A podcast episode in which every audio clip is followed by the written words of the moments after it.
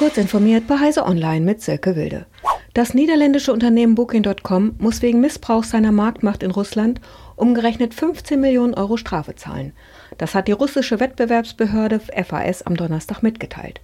Grund ist, dass das Online-Reisebüro Beherbergungsbetriebe dazu zwingt, alle Zimmer auch über Booking.com anzubieten und das zum günstigsten Preis.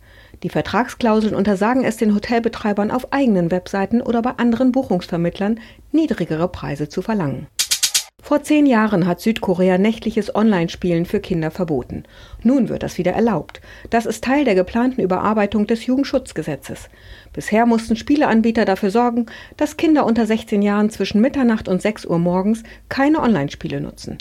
Die Neuregelung soll Erziehungsberechtigten und den Kindern selbst wieder mehr Eigenverantwortung übertragen.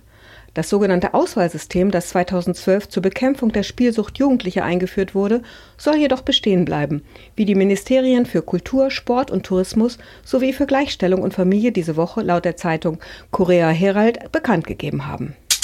Apple soll in diesem Jahr 5 Milliarden US-Dollar extra erhalten, damit Google weiterhin die Standardsuche in Safari auf iPhone, iPad und Mac bleibt. Davon gehen Analysten aus, die über Apples Abkommen mit dem Internetriesen informiert sind.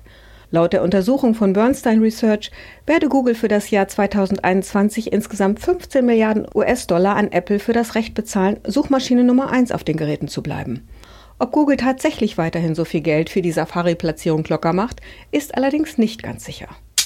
Die Kanzlerkandidatin der Grünen, Annalena Baerbock, hat sich für eine Veränderung der Innovationsprämie ausgesprochen. Geringverdiener sollten mehr finanzielle Unterstützung beim Kauf von Elektroautos erhalten, sagte die Grünen Spitzenkandidatin bei einer Veranstaltung des Redaktionsnetzwerks Deutschlands in Hannover. Für diese Gruppe solle die Innovationsprämie um 3000 auf 9000 Euro erhöht werden. Der zweite Teil soll aus unserer Sicht über einen zinslosen Kredit über die KfW bereitgestellt werden, sagte Baerbock. Dieser Kredit könne dann etwa zurückgezahlt werden, weil das Tanken mit Strom deutlich günstiger sei als mit Benzin. Diese und weitere aktuellen Nachrichten finden Sie ausführlich auf heise.de.